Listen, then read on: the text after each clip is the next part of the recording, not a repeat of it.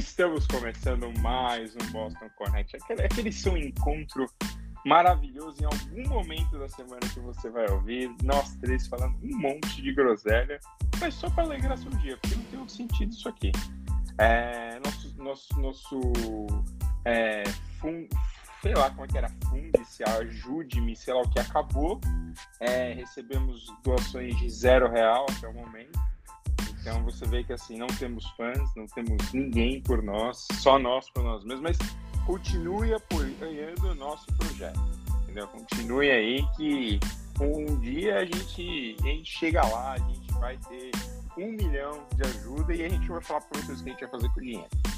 Mas bom, eu sou o Fernando Oliveira, estamos na edição de número 109, hein? já são mais quase 10 semanas depois da edição 100 e seguimos bem, seguimos felizes, seguimos contentes. Mas boa noite, Luizão. Tudo bom com você?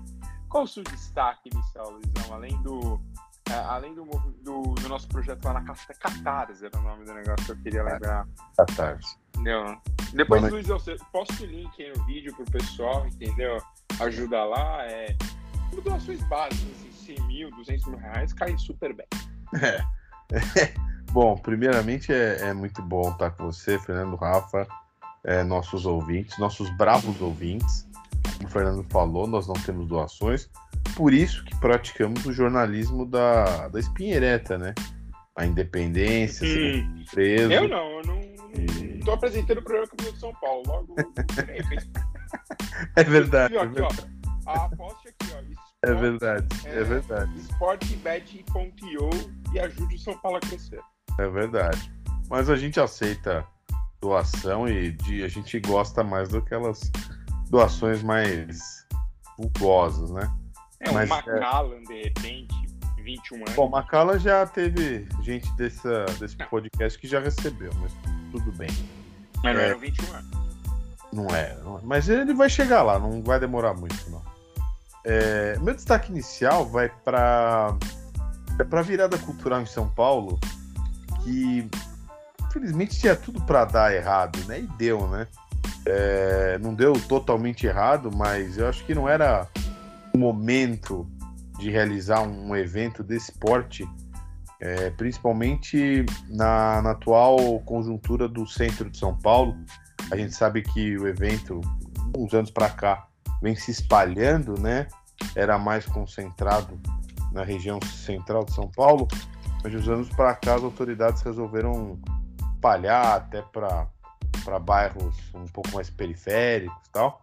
E, e, esse ano também houve essa iniciativa, mas em, muitos eventos realizados no centro a gente teve diversos relatos de arrastão, assaltos, violência. E era meio esperado até por causa da situação do centro de São Paulo, né?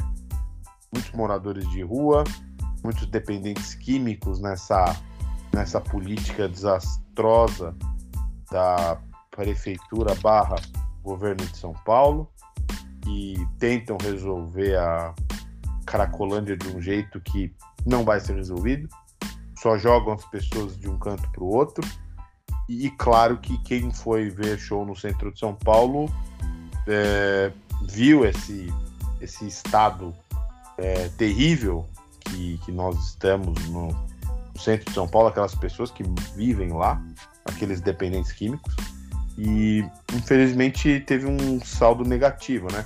Tivemos muitos shows interessantes e tal, mas eu acho que deveria deveria ter sido em uma outra época esse festival. Eu acho que não foi uma data adequada, até pelo momento que, que a gente vive lá no centro de São Paulo.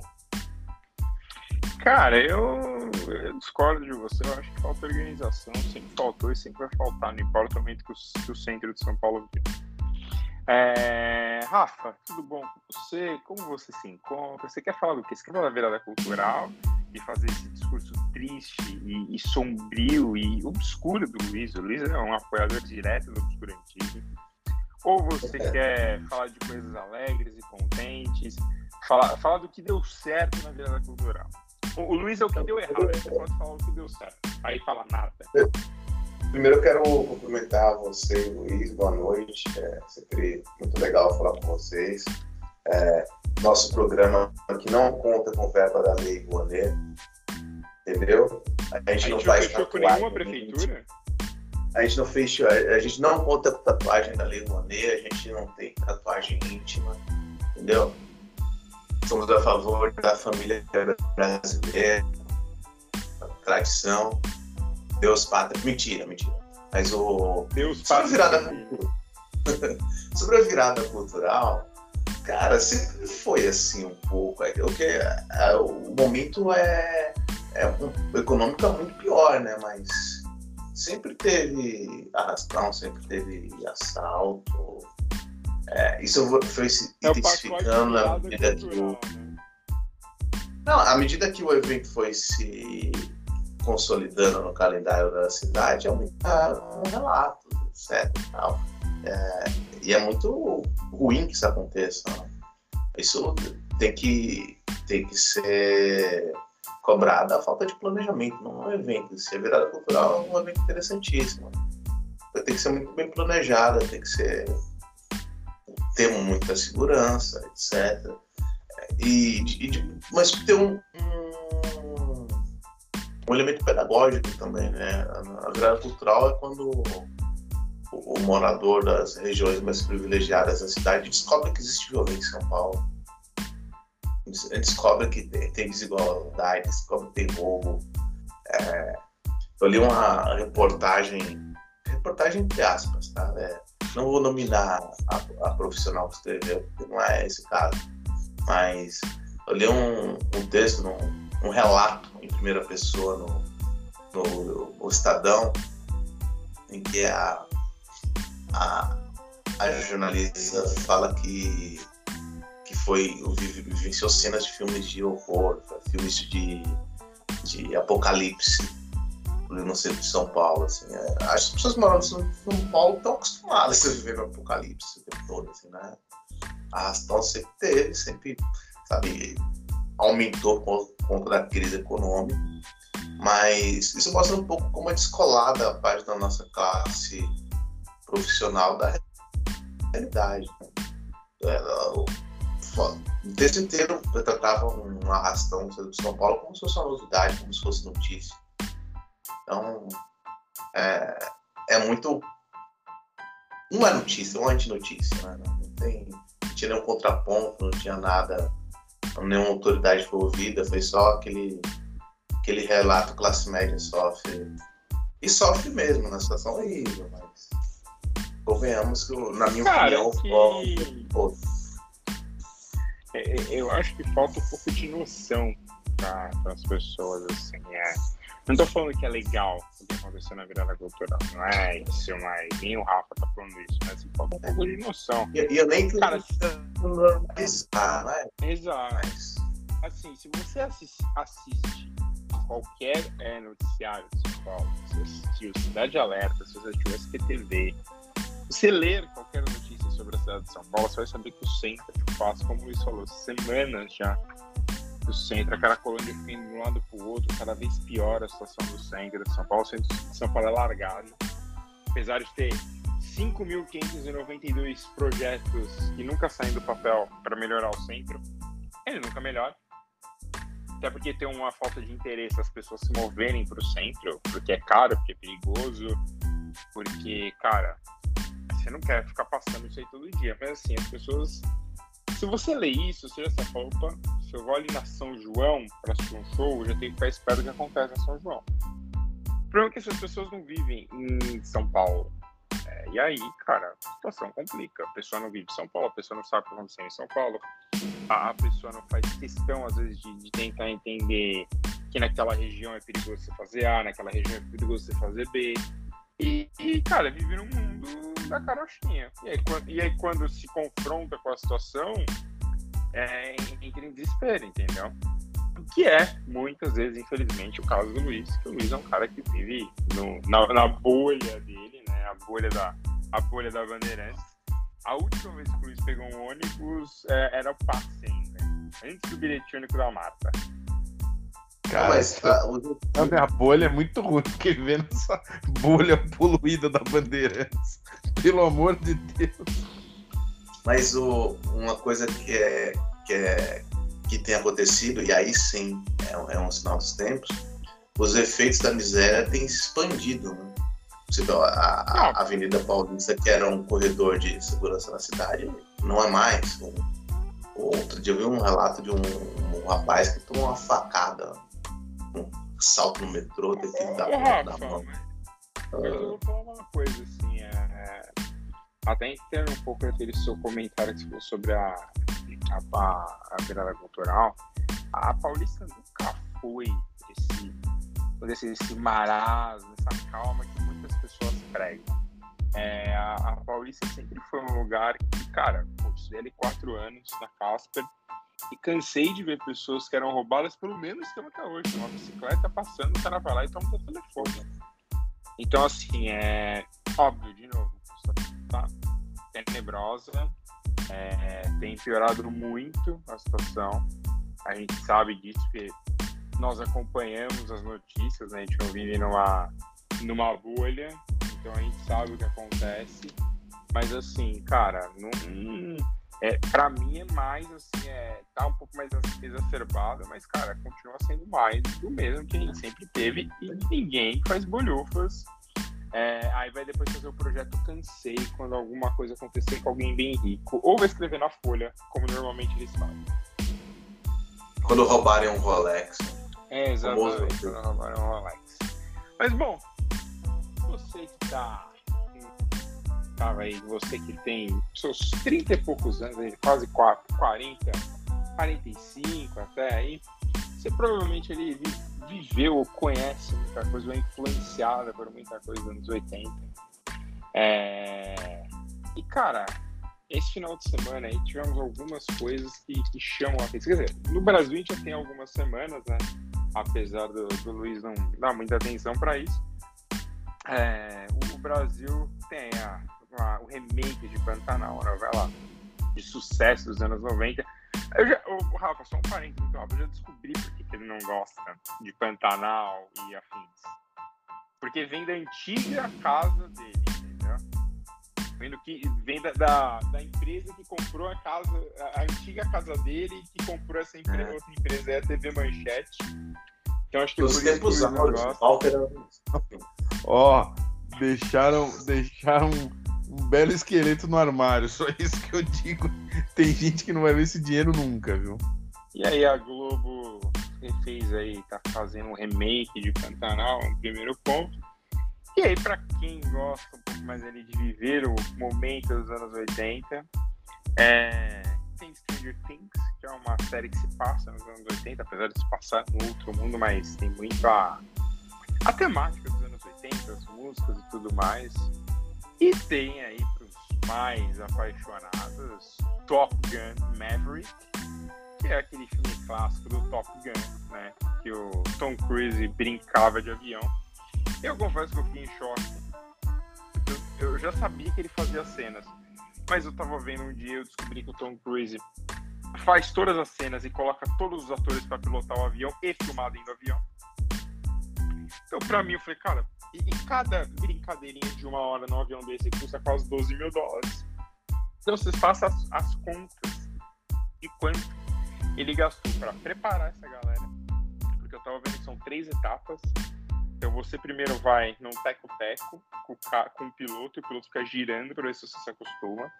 Depois você vai para um fase caça, também com o piloto. E aí depois você vai pro último caça, que é o F-18 que eles usam para fazer o filme, e fica girando, girando até você se acostumar e aprender as coisas. E aí você vai pilotar com o copiloto, mas normalmente você pilota você que está no comando, né? O seu copiloto. Ou seja, deve ser uma maravilha. Rafa, você já se imaginou dirigindo em caça? Jamais, jamais. Nem brinquedo do Play Center eu gostava de ir, cara. Nem no Elevation lá eu ia. Não, não rola, não rola. Pode ficar com o pé, pé mas, bem firme. Mas você que é um cara da cultura, você que é um cara, por que você acha que a gente tá vivendo esse momento de, de remakes? A gente até falou aqui de alguns filmes que não tem remakes, mas eles, sempre tem uma pontinha, assim, esse ano já fez 50 anos do lançamento do Poderoso Chefão, você vê que as pessoas se movimentam por isso, assim. Será, é, é, é, o famoso saudade que vivemos, bossa? Ou já é aquele comentário tiozão que todos gostam, que ah, não se faz mais filme como antigamente? É, é o comentário Luiz, é, o comentário Luiz. Eu acho que são, são duas coisas. É, dá para dividir, assim, não dá para colocar tudo na mesma panela. Tem obras, por exemplo, como Pantanal, que são boas o suficiente para serem atemporais. Os personagens são bem construídos, é, todos os personagens têm são, é, são interessantes, tem um, uma verdade universal ali que depende do cenário do, do, e da época. Então a história, assim, é, ela, ela se segura sozinha e mantém o interesse das pessoas. E tem um delírio coletivo que é de uma galera que, que, que, são que as pessoas piram muito por conta da estética dos anos 80, muito por conta da, da fita cassete, muito por conta de um revival. E aí sim entra naquela do saudades do que nós vivemos. E essa eu tenho um pouco de preguiça. Assim, essa eu, tenho, eu tenho... É, a gente não pode falar de saudade do que vivemos, porque assim, eu já nasci no último ano da década de 80. Vocês dois eram muito pequenos também para falar, é. nossa, curtimos as da é. década de 80 igual dois. Então. Não, essa aí eu acho.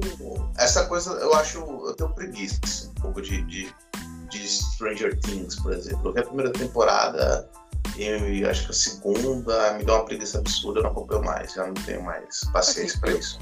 Eu confesso que a terceira, talvez, ou a gente tá na quarta, ou é a quinta temporada, eu não lembro agora, mas a, terceira temporada ela me deu, a quarta ela me deu um cansaço, assim, que parece que a história já tá dando voltas. Mas eu sei que o defensor dos frascos e oprimidos vai falar, então a gente aguarda o comentário dele. Mas assim, eu, eu acho engraçado, só antes do Luiz falar, que é uma coisa meio louca desse. Assim, eu entendo você querer voltar pro seu passado, mas. É, e esses filmes trazem um pouco disso, a gente não pode realmente voltar ao passado, né? Você não pode. Mas acho que a galera viaja muito nesse negócio. Tipo, cara, óbvio que o filme vai ser diferente. Eu vi umas críticas, tipo, não, mas o, o Tom Cruise. Óbvio, o Tom Cruise só, só passou quase 30 anos. Só é quase ah, 30 então. anos. O filme é de 86, então, assim, 36 anos atrás. O Tom Cruise fez 60, ou vai fazer 60. Então, assim, é. Cara, se você considerar que ele tinha 24, 24, é 24 anos, ou seja, algumas coisas mudaram no Tom Cruise para começo de conversa. Mas fala aí, Luizão. Cara, eu vou começar o meu, o meu comentário com uma.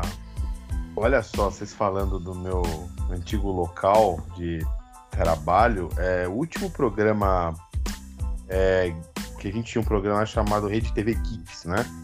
pelo nome óbvio. É, a gente tratava sobre filmes, séries, etc.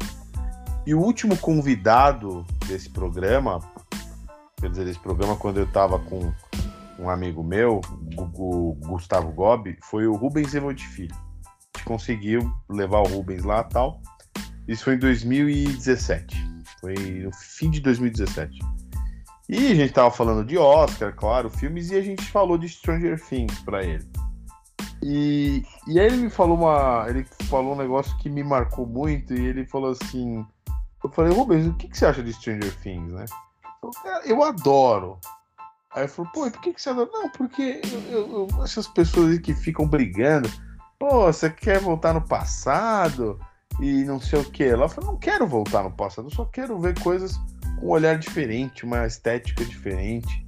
Não preciso voltar. Eu vivi aquilo pessoas mais jovens não viveram. Então, se elas se impressionam ou deixam de se impressionar, deixa elas acharem o que elas gostariam, a opinião delas, mas não vejo problema nenhum nessa, nesse, nessa onda de trazer coisas de antigamente.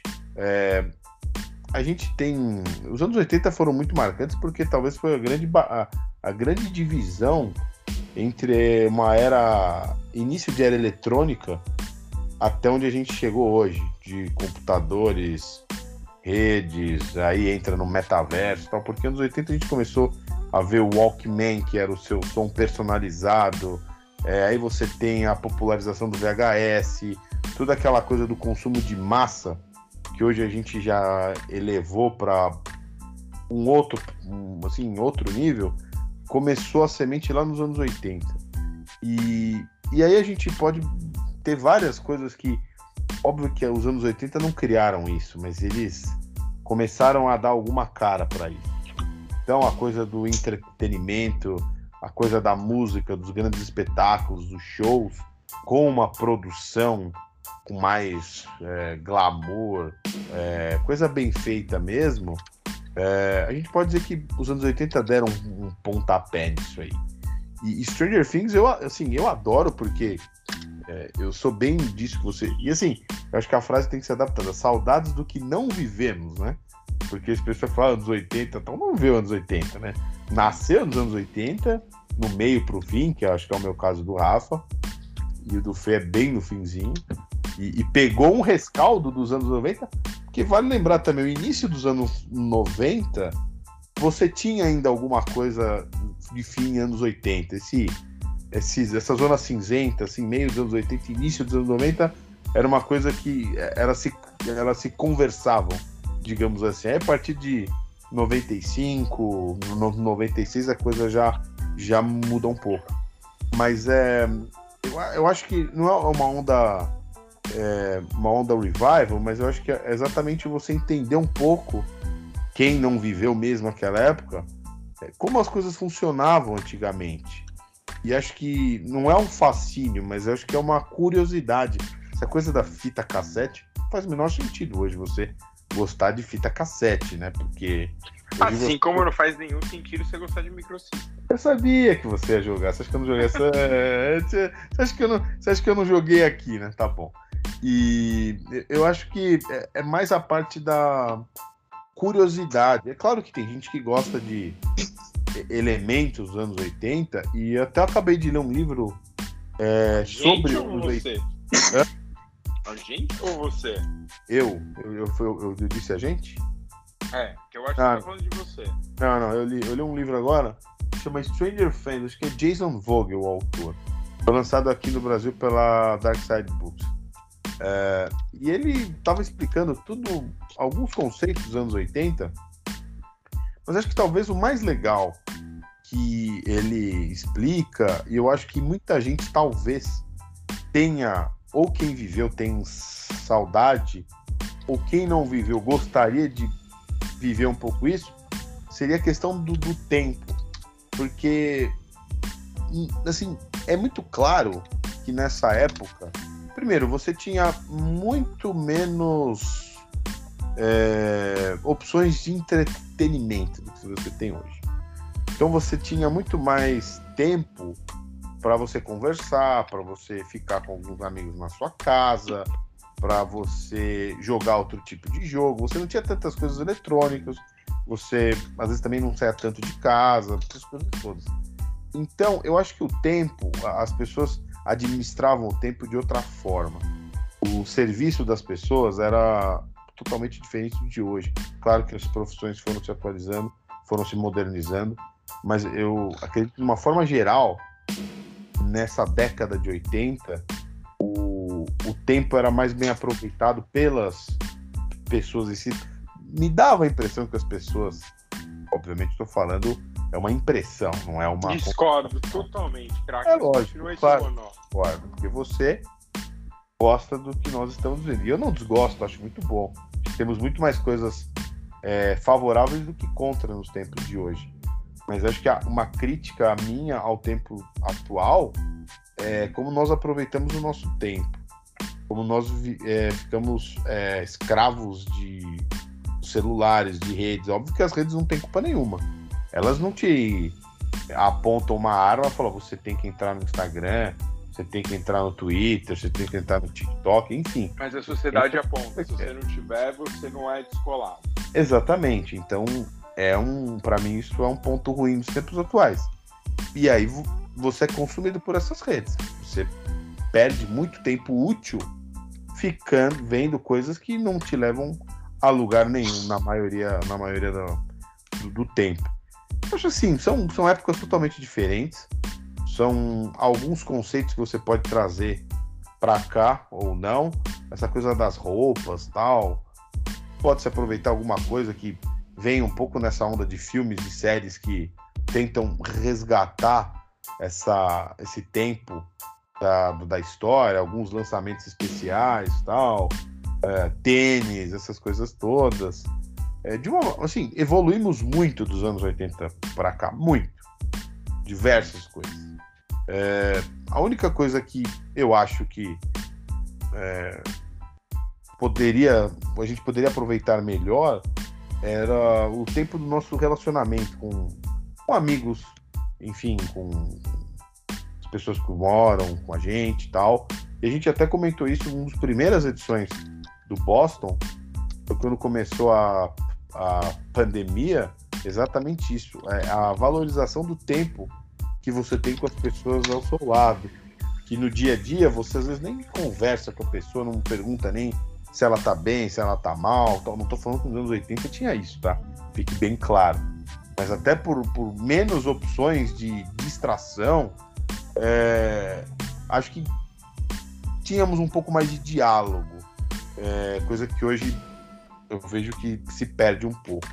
É isso. E ah, só pra eu... fechar, Fala, comecei a quarta temporada de Stranger Things e, e, e tá bem diferente do que a série foi.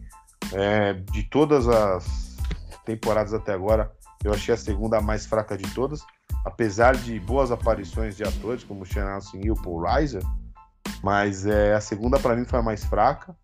E essa quarta aí tá bem dark, tá bem diferente de tudo.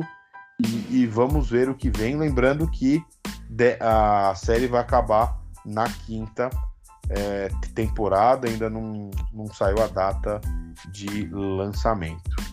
Ano que vem, provavelmente, né? No máximo 2024, porque as crianças estão crescendo. É... Então tem que ser rápido. Mas, Rafa, você quer responder o Luiz? Você quer colocar o seu ponto? Ou... Não, é que eu, na verdade, eu entendo o que falou, assim, é...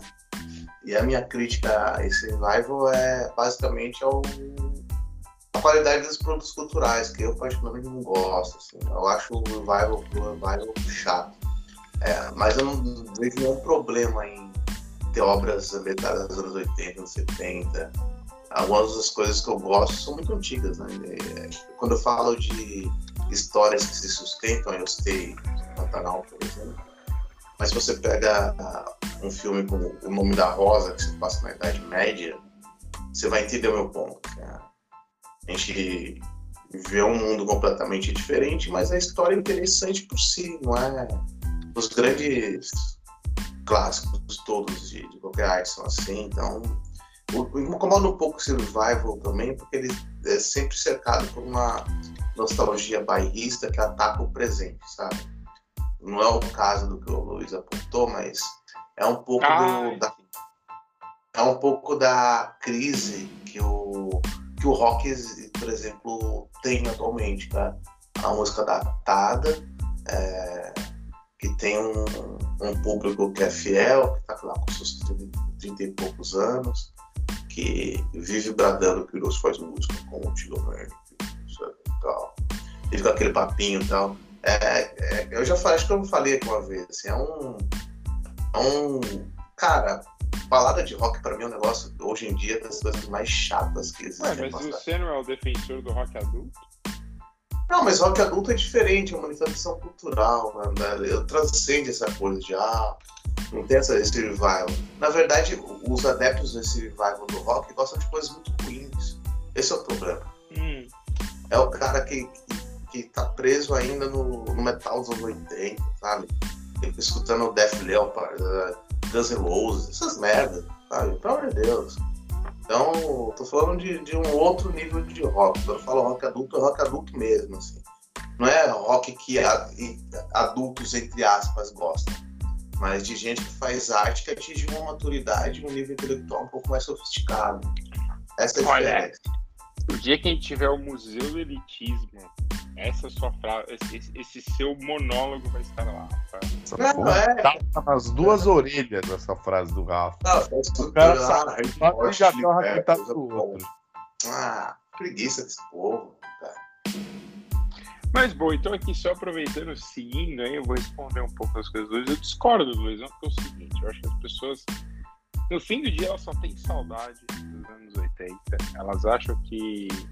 E, e, e passa a impressão que as pessoas falam de um jeito como se tudo acontecesse nos anos 80. Cara, era tudo lento, porque era da época, assim, a gente estava evoluído, obviamente, em relação aos anos 60, aos anos 40, mas, cara, a, a diversão que você tinha era, por exemplo, assistir, às vezes, o Jornal Nacional, um filme que passava na TV, não acho que as pessoas aproveitavam o tempo mais tão diferente assim. Luiz me lembrou muito da minha avó falando, e não é zoeira agora com o Luizão. É, minha avó que fala, ah, porque vocês não saem no celular e blá blá. Ela fica no celular. Mas ao mesmo tempo, você pega fotos antigas de pessoas esperando o bonde, parece que todo mundo faz uma grande reunião, grandes pensadores, estavam pensando na, na semana de, de 32, sabe? 10 anos, para comemorar os 10 anos da, da semana de 22. E é tudo uma balela.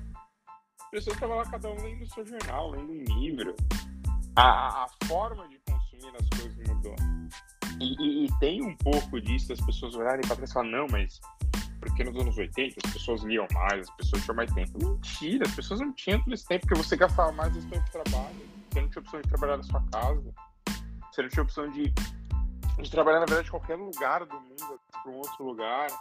Você não tinha você não é, você tinha obrigação de estar sempre no trabalho de tal hora a tal hora, de chegar em casa, de entrar a tal hora. Hoje você consegue viver outras coisas. Então, assim, foi, é um momento legal, mas para a gente, obviamente, os anos 90 é muito mais importante pelo que a gente viveu. Começo dos anos 2000 do que os anos 80 mesmo. Mas é, o pessoal tem muito essa. Assim, eu entendo, eu também tenho carinho pelo passado. Passado é muito mais legal, principalmente porque você não tem obrigação, você pode fazer o que você quer. Mas, assim, chega um momento que você tem que desencanar daquilo, porque você pode aprender com o passado. Coisa que as pessoas não fazem. Porque se tivéssemos aprendido com o passado, a gente teria encarado essa, essa pandemia de Covid com o pé nas costas. Com a forma que a gente tem informação, com a forma que a gente consegue é, falar, tipo, eu consigo falar aqui de Nova York com vocês de São Paulo, e o Rafa consegue avisar, conseguir avisar um amigo em Buenos Aires, que avisa um cara na Austrália, que avisa um na Índia. Cara, em, em, em cinco minutos você avisou pessoas em quase todos os países do mundo, todas as regiões do mundo, com uma mensagem celular.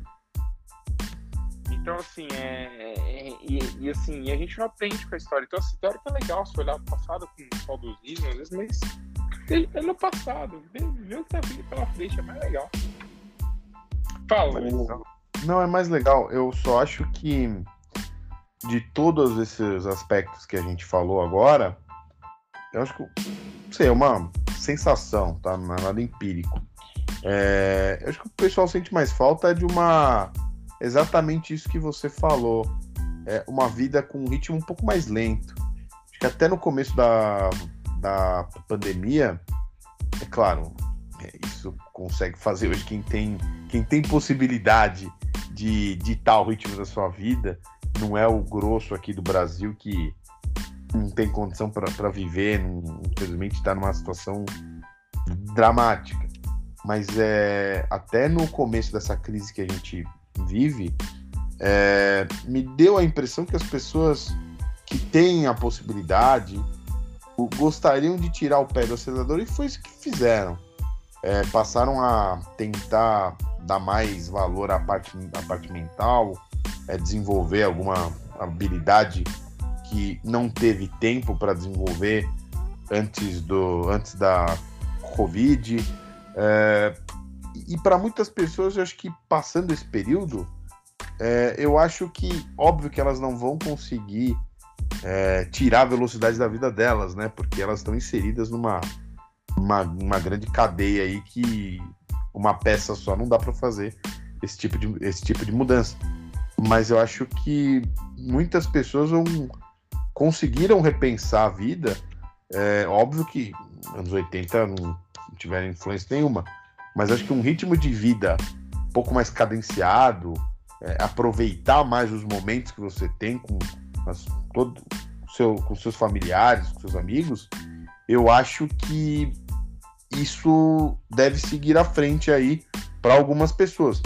E isso, para mim, pelo menos o que eu leio, que eu vejo na década de, de 80 é exatamente isso que você falou. Não é, o ritmo era mais lento, mas por outras circunstâncias. Mas comparado ao que nós temos hoje, era um quase um oásis assim de estabilidade. As pessoas. É... Mas, Luizão, aí eu vou te colocar um ponto. Se a gente quisesse se encontrar fisicamente na cidade nos anos 80, sem pegar o carro, você demorar, por exemplo, uma hora para cada um chegar no lugar. Tipo, hoje, assim, você pode falar do, do contato físico. Isso é um ponto. Mas do. Cara, mas tá de comunicar, de ver, de falar. Não, não, não. não. Cara, isso, isso é muito mais rápido. Não, não. A gente está passando pela maior revolução da história humana nessa parte de comunicação. E acho que isso a, a pandemia deixou muito claro. A gente está vendo uma revolução que está longe de acabar. Vamos começar a falar de, falar de metaverso, mas outras coisas que a gente vai ver mais à frente. Essa comunicação que a gente está fazendo aqui, está fazendo há, há mais de dois anos, e que o mundo, quem teve a oportunidade né, de realizar, isso é uma revolução sem, sim, sem comparação. E me irrita um pouco essas pessoas que. Esses gurus, assim, quer dizer, ditos a gurus, né? Fala, Poxa vida, nossa, a humanidade estacionou, não evolui mais nada, tá há cinco anos. que Você acha que foi fácil chegar? Nós estamos aqui falando um cara na Santa Cecília, outro lá no Paulista outro cara em Nova Jersey. Uma internet boa, não caindo, ou você fazendo operação de transferência de dinheiro que cai em segundos, isso não é uma revolução. Ou você tem saudade do cheque. Ah, pelo amor de Deus, né? Então o pessoal está muito mal acostumado hoje de tudo que tem. Quem tem a possibilidade de com dois cliques compra qualquer produto, dependendo do lugar que você compra, chega no dia seguinte na sua casa. Sabe? O pessoal acha que isso é pouco. Ah, a humanidade não evoluiu. Pelo amor de Deus, sabe? É muito desonesto. Então é, o pessoal tem que parar, analisar o contexto que a gente vive, o que nós já conquistamos, que não é pouca coisa, e o que vem por aí, que, sim, coisas brilhantes. Então, a humanidade só tem evoluindo. Se você for fazer um, um registro, uma, um estudo histórico, a evolução da humanidade é tremenda. Fazendo uma análise séria, né? De desenvolvimento científico, é... enfim, várias coisas. O científico é uma coisa absurda. Então, e tem gente falando, ah, estacionamos na evolução. Que é isso? Eu acho um absurdo isso. Cara, eu, eu acho que, tem duas coisas. Eu entendo o que o Fê fala, concordo muito com ele.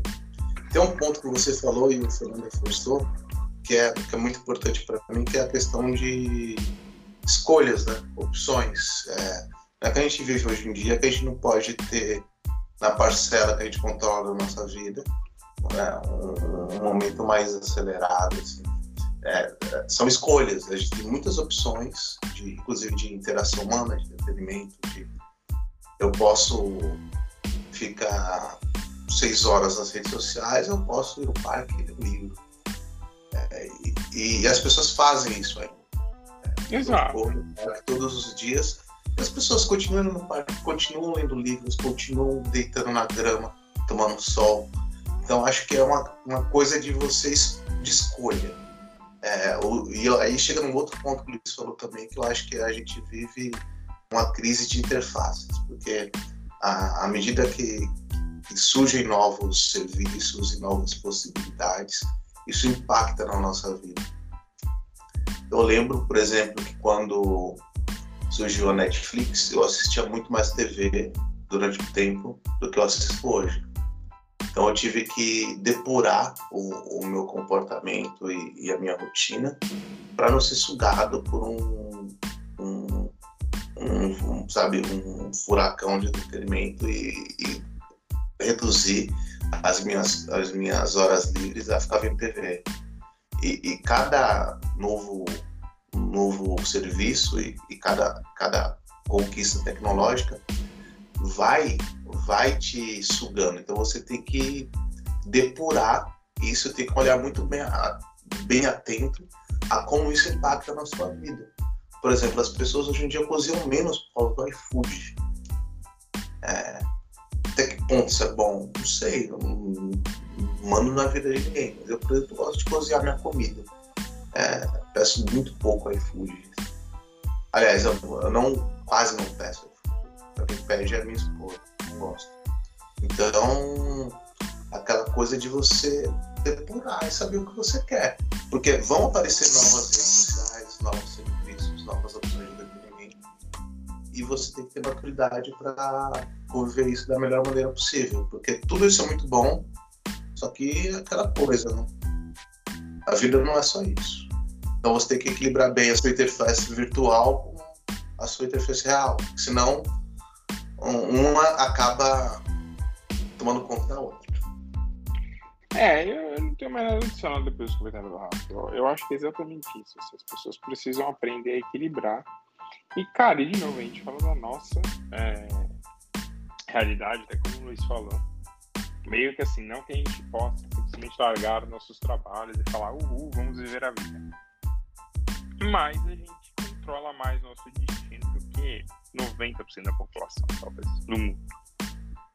Não, e tirando, um... aí, tirando aí os caras são tribilionários e muito milionários, não um cara que é milionário pequenininho assim, é, que também, também pode entrar nessa conta, é, assim, a gente tá ali numa camada que, cara, a gente pode controlar muito bem o nosso futuro, tomar decisões, vezes, que você vai perder um pouco de dinheiro, vai ganhar um pouco mais de dinheiro, mas a gente tem essa opção. Muita gente, cara, eu isso vai vivendo. Vai falar errado. E tem uma, uma coisa também que a gente cria um fetiche em torno de. Isso é um, um sinal dos tempos, né? A gente cria fetiche em torno de atividades que são completamente. ou que eram completamente banais e ganharam um novo significado. Né? É, sobretudo nas grandes metrópoles, por exemplo. Se você conhece um pouco do interior do Brasil, você sabe que andar de bicicleta é uma atividade normal, as pessoas andam de bicicleta. Só que nas grandes metrópoles as pessoas fizeram disso um um estilo de vida. Nada contra, mas enfim. Então você vai ressignificando essas coisas. Então, ah, de repente, tomar cerveja artesanal virou um estilo de vida, ou andar de bicicleta. Ou fazer cerveja. É. Fica uma galera que já vai para esse nível. É, então. E o meu ponto é, dá para fazer tudo isso sem afetação também, gente. Então, não é obrigado a virar o, ciclo ativista. Você pode só andar de bike no fim de semana e ser feliz. Exato, e se você também não quiser, se quiser mandar todo mundo captar coquinho, você pode também, é uma opção sua. Não, não, não tem esse problema, não existe esse problema. Então, mas assim, é, é isso que eu acho. Tem hora que as pessoas é, exageram um pouco. É, porque tudo, tudo tem que ser tudo tem que virar cruz, tudo tem que virar um grande coach, entendeu? Tudo tem que virar um grande guru. Então, ah, porque eu sou muito bom no que eu faço, então você deve, deveria me seguir. E, cara, não, não é realidade, eu tenho que seguir. Tô nem aí, inclusive, pra você, sendo bem sincero, tem hora. Porque a, a sua opinião necessariamente não vai ser igual a minha. E, e tem que ter um, um respeito. Então, assim, tem que ter uma tem que ter aquela linha entre você falar assim, pô, isso aqui serve para mim, isso aqui não serve. E, de novo, boa parte da população não controla o seu, o seu futuro. A pessoa simplesmente está ali. E, e, cara, e ela não consegue desenvolver nada. Mas, bom, passada a nossa fase vintage, Luizão, você quer falar mais uma coisa antes da gente fechar isso? Rafa? Não, não. Então, tá, então vamos, vamos falar de futebol agora para a gente começar aqui a parte final do nosso podcast. Bom, para você que estava no final de semana em casa, sabadão, estava assistindo o seu, o seu Real Madrid, o seu Liverpool jogando a final da Champions, você deve ter reparado a vergonha que aconteceu em Paris. É, centenas de milhares de torcedores do Liverpool ficaram para fora com ingresso falso. Inclusive, gente que comprou o ingresso oficial não conseguiu entrar, porque pessoas com ingresso falso passaram. Aparentemente, a cada, de cada 10 ingressos, 7 eram falsos. Então, assim, você teve um, um mar vermelho. É, a Inglaterra está falando em até 60 mil torcedores do Liverpool que foram até Paris para falar, ver assistir o jogo. Cara, estádio cabe 75. Só tem 40 mil ingressos pra torcida e os outros, tipo, é, o outro é mais geral. Então, assim, alguma coisa estava errada nessa conta, né? Então, de novo, leiam as notícias.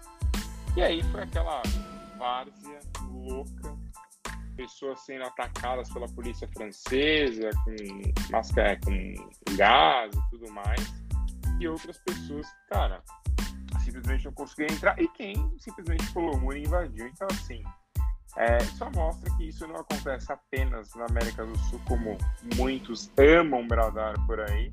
Ah, mas se fosse na América, ah, meu Deus, e mimimi, mamamó. Ah, porque na América do Sul e tudo mais. Então, assim, cara, é aquela balela de sempre, sempre aquele olhar vira-lata para nossa região. É, só queria apontar que desde 2019, apesar dos protestos no Chile, a Comebol teve que mudar a sede, Covid também atrapalhou um pouco os planos da Comebol.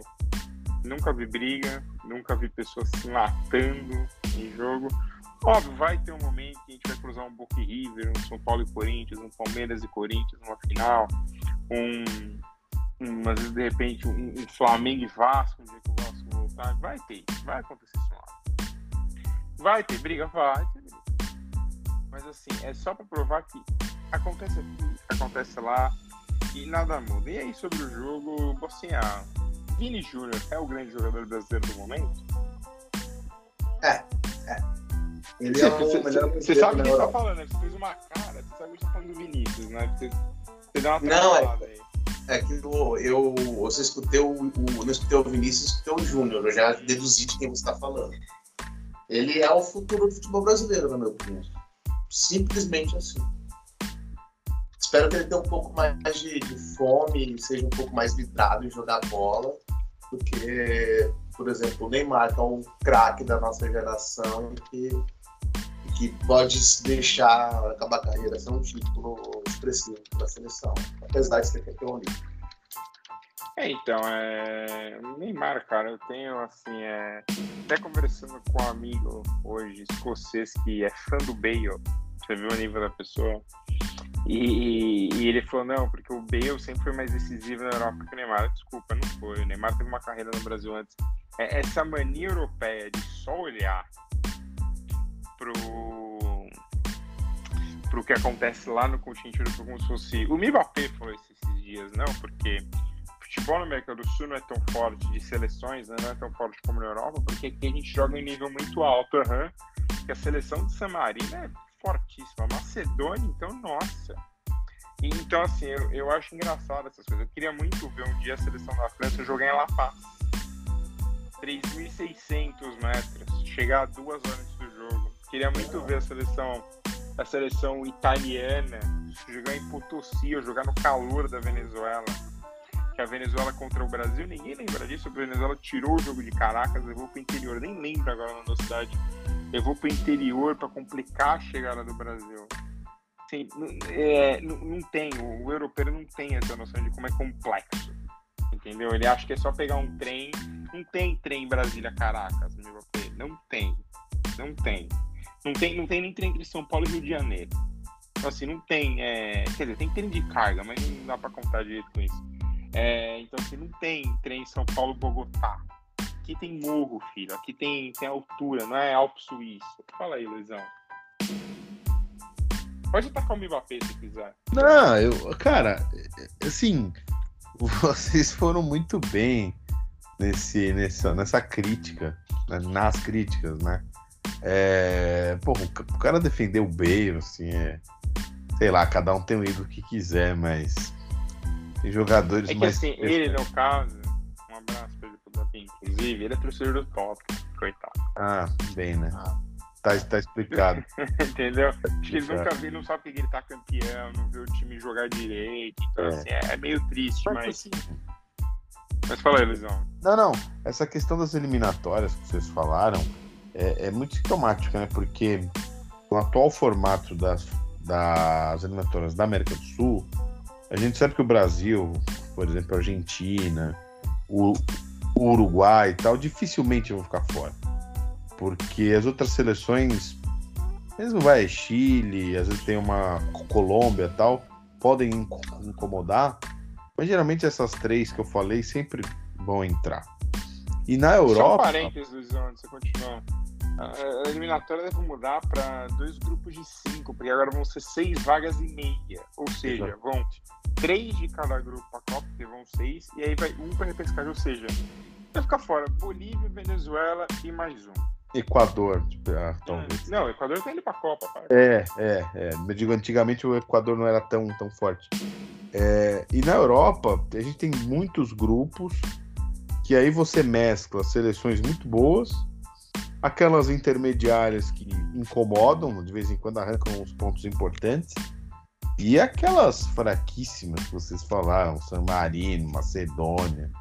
Cara, é. eu acho que San Marino marcou um gol internacional até hoje. É, que assim, é muito abaixo da crítica, né? Não, então... se, se, a gente fosse de San Marino, o Bossinha jogou com o Cafu, já é mais que a seleção inteira de San Marino. É, muito mais. Então não é assim, eles falam é, é que eles pegam de vez em quando a gente. De vez em quando não. É, invariavelmente uma grande seleção é, fica de fora, porque se enrola com essas seleções intermediárias, né? Mas em, em contrapartida, tem alguns países lá nas eliminatórias que são uma vergonha. Né? É no mínimo 7, 8 a 0, sabe? Então não dá para ter um, um, bom, um bom parâmetro. O que eu acho que a gente pode discutir, que nós já discutimos aqui no caso, é em competições, tipo a Copa, as seleções europeias, as últimas edições, têm mostrado um futebol muito superior. É, Porque eles basicamente roubam o nosso futebol. É isso. Então, além disso, além disso, é, a gente tem. Não estou falando todos, mas a gente tem campeonatos é, em mais alto nível do que na América do Sul. Né? Você tem campeonatos melhores na Europa do que na América do Sul. E claro, vão, vão tirando atletas de outros países do mundo porque tem mais dinheiro, tem uma vitrine maior isso é claro, isso é desde que o mundo é mundo.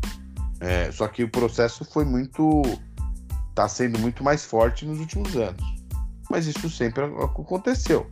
E assim, ou a América do Sul tenta renovar, tenta melhorar a qualidade do, do esporte aqui, ou a, coisa vai ficar cada vez pior porque os, as grandes joias vão sendo exportadas cada vez mais jovens para a Europa. E, e a Europa vai ficar cada vez mais forte, os campeonatos cada vez mais fortes. E, e aí chega no Mundial, na, na, Copa, isso fica um resultado muito evidente. Até a parte, tanto é que é só algum treinador europeu, agora não, que agora são alguns, né? Alguns treinadores europeus que, que claro, foram bem aqui, porque tivemos muitos que foram muito mal, né? Mas os últimos casos que a gente teve bons resultados aqui, vai, digamos o Jesus e o Abel, é, promoveram verdadeiras revoluções aqui. O pessoal não estava acostumado com disposição de time, o, o jogador. Mas se você, se você pegar aqui ó, os 10 primeiros do Brasileirão, Palmeiras, Atlético Mineiro, Corinthians, Botafogo, Flamengo e Santos têm técnicos estrangeiros. Quer ver? E desses aí, os portugueses estão dominando ali o, o Vitor Pereira no Corinthians, o Abel no Palmeiras, tem o, o Luiz Castro no Botafogo, o Paulo Souza no Flamengo. Então, assim, é. Cara, e, mas, mas eu concordo, Luizão. Acho que o, o, o a, refazer o futebol americano do Sul seria importante. Só que aí tem um problema, né? Nosso dinheiro não vale nada. O que, é. a gente vai fazer? É isso.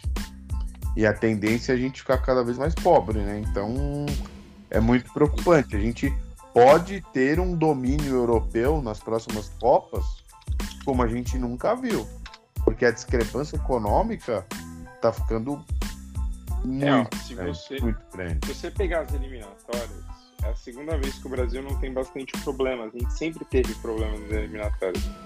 O Brasil, não, o Brasil e a Argentina não fizeram os jogos, né? Porque teve aquela patifaria do jogo da Anvisa. Sim. Mas o Brasil, dos 51 pontos possíveis, o Brasil fez 45. Perdeu 6 pontos, porque empatou 3 vezes. Então. A Argentina, com os mesmos 51 possíveis, fez 39 pontos, empatou 6 vezes.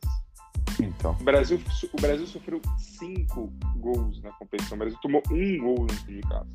É. Cara, assim, é, é um nível muito discrepante de uma seleção para outra. Exatamente, exatamente. E aí você chega na Copa, é, você, claro, avança da fase de grupos tal, mas aí você, lá atrás, eliminatórias, você não pega um adversário que te, né, te dê algum, sabe, algum fôlego ali, que te cria alguma dificuldade. Você chega em alguma, sei lá, quartas de final de uma Copa, você já pega uma seleção mais chata, você já sente. Então, é bom a gente, assim, já passou o tempo, na verdade, né? Ou a gente faz uma verdadeira revolução no futebol na América do Sul, todos os países, né? Ou a gente vai ficar muito para trás dos europeus e isso vai ser refletido na, na, na Copa. É isso aí. Rafa, seu comentário final sobre isso e o seu comentário final, sua dica final aí para os nossos ouvintes.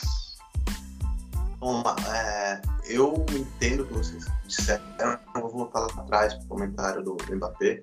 É, o problema não é o Mbappé achar isso, o problema é parte da nossa opinião pública achar isso e rolar isso e, e fazer disso um mantra.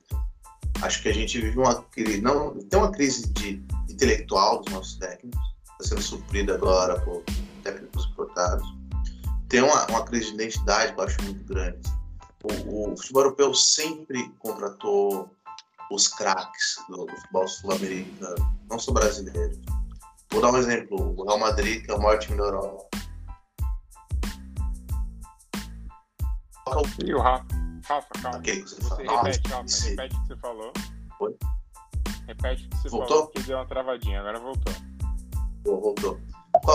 Vamos ver o exemplo do Real Madrid, que é o maior time da Europa. Todos os tempos. Qual o grande ídolo espanhol do Real Madrid?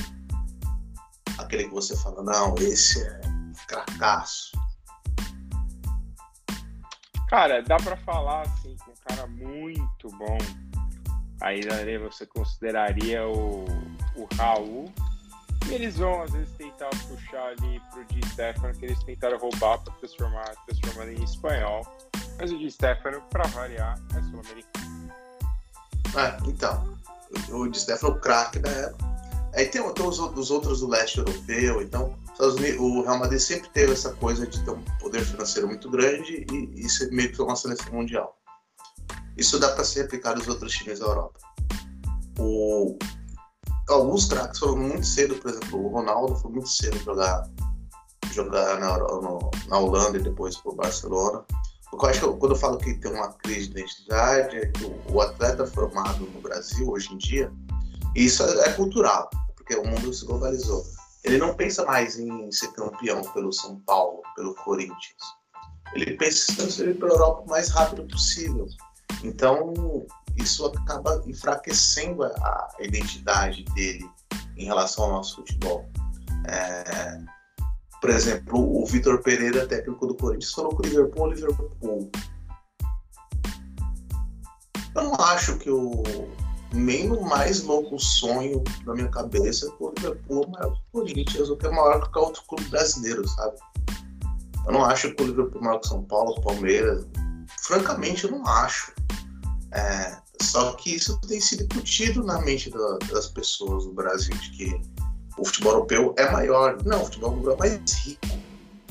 É, mas o nosso futebol tem instituições tão muito maiores que eles. Assim. E quando você... É porque é isso, a gente não consegue nunca estar tá no nível dos caras. Esse é o grande problema. E quando você. Não, e, e tem essa coisa, né? Porque o. É o que eu te falei, o, o, o craque o craque esportivo, o craque do terrão, o, cara da base do Palmeiras, ele já está de olho em resolver a vida financeiramente. Ele não tem. Porque o, o mundo globalizado tem isso, né? É, é muito fácil, tudo muito rápido. É, o, o, cara que se destacava muito no Brasil para a Europa. Então, o sonho dele era ser campeão da Libertadores pelo Palmeiras, pelo São Paulo, ele ganha brasileiro, ser, ser bola de prata. Isso foi se perdendo. Então, isso atrapalha bastante o desenvolvimento do nosso futebol, na minha opinião. E, e o europeu não, né? O europeu continua lá. No quintal dele, é o mundo dele. Então, é, rola um, um, um, empenho até inconsciente da, desses atletas maior do que dos nossos super craques milionários e que às vezes vêm jogar, por exemplo, na seleção brasileira como algo que atrapalha as suas férias. E eu não tô falando. Gosta. É, eu não tô alguns jogadores europeus que estão nessa, nessa pegada também. O cara fala, ah, mas e minhas férias esse ano, é. sabe? E, e, eu não tô falando do nacionalismo bobo, sabe? De ó, oh, representar o Brasil, etc. Tal. Eu tô falando de pertencimento, de você saber de onde você veio, o que você é, o que você pode representar, não é, não é essa coisa de, de levantar a bandeira e usar camiseta de amarela, etc. Tal. É coisa de, de de você defender o seu quintal. Mas, Rafa, então me diga aí, qual o seu destaque final? O destaque final, eu vou repetir de novo, Zé. Eu já decidi umas várias vezes, mas eu vou repetir de novo, porque essa história do futebol europeu me irritou. Assistam o Pelé Eterno. Corretíssimo. Esse tipo de, de discurso europeu, eles são tão lunáticos estão questionando Pelé atualmente. Então, não, se você for eterno, coloque no seu sobrinho, seus primos, todo mundo que é mais novo para assistir o que é Pelé, explica o que é Pelé para essa, essa juventude. Porque daqui a pouco vão falar que o Bale chega perto do Pelé. Não, não, e não é, Rafa, que é uma, um negócio, como é que fala? Que eles definiram que o Pelé não é maior e tal. Eles já colocam um jeito que o Pelé é um é um tranqueira, ah, porque o Pelé não fez mil gols. Mas o, o cara lá da, da Ponte Partiu, da, da Hungria, não lembro agora o nome do cidadão. O Luiz vai saber o nome desse cidadão. O, o, cara não, porque o fulano tem mil e poucos gols. Ah, por quê? Ah, porque tem algum lugar que fala isso. Ah, passa amanhã, cara. Ah, o, o, europeu ele acha que ele é extremamente superior só porque ele, ele inventou o futebol, meu chapa futebol. É, então, só porque o futebol foi inventado no Brasil. Ah, o Charles Miller. O Charles Miller foi pro Brasil jogar bola? É isso que a gente quer. Luizão, destaque final. Cara, o meu destaque final não poderia deixar de ter a ver com Stranger Things. É, eu li uma notícia que me chamou muita atenção. Foi a uma música da cantora britânica Kate Bush voltou às paradas de sucesso. Olha que história fantástica. Por que tocou em Stranger Things? A música Running Up That Hill é de 85 e na época não fez tanto sucesso. Mas só porque tocou na série já é a 13 terceira mais tocada no Spotify no mundo. É a de número 73 aqui no Brasil e liderou as paradas no serviço da Apple é, no mundo todo. E toca na, no quarto episódio dessa última temporada de Stranger Things. E, cara, é a força das redes, é a força do entretenimento, que a gente falou tanto, uma música X, que agora caiu nas graças da geração Z, todo mundo tá acompanhando e, e tá. Ver, é, ganhou as. as uh, o, o, o, depois de trinta e tantos anos, entrou de novo. Agora sim ficou famosa porque tocou numa série que é, é muito bem aclamada. Bom, então é isso, senhoras e senhores. Eu não vou comentar isso porque é patético. Luiz acho que o mundo devia ter. Luiz, o mundo devia ter acabado em 88. Você nem existia, né? Eu tinha resolvido tudo isso. Mas bom, é isso, senhoras e senhores. Voltaremos semana que vem. Um grande abraço. Até mais.